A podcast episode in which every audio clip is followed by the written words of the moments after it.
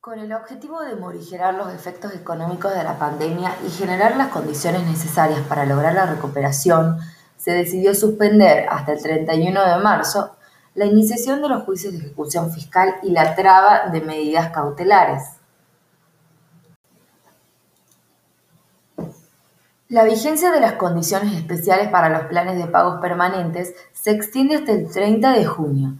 La prórroga de los beneficios permite a los contribuyentes acceder a una mayor cantidad de planes de facilidades de pago, un incremento de la cantidad de cuotas disponibles y mejoras en las tasas de interés.